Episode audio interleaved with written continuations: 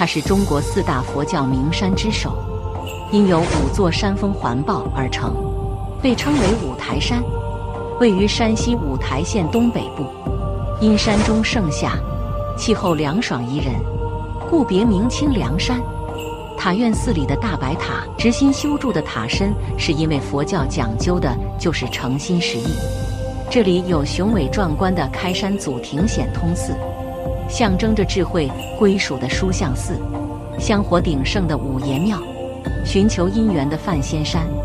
不登戴罗顶，不算台山客。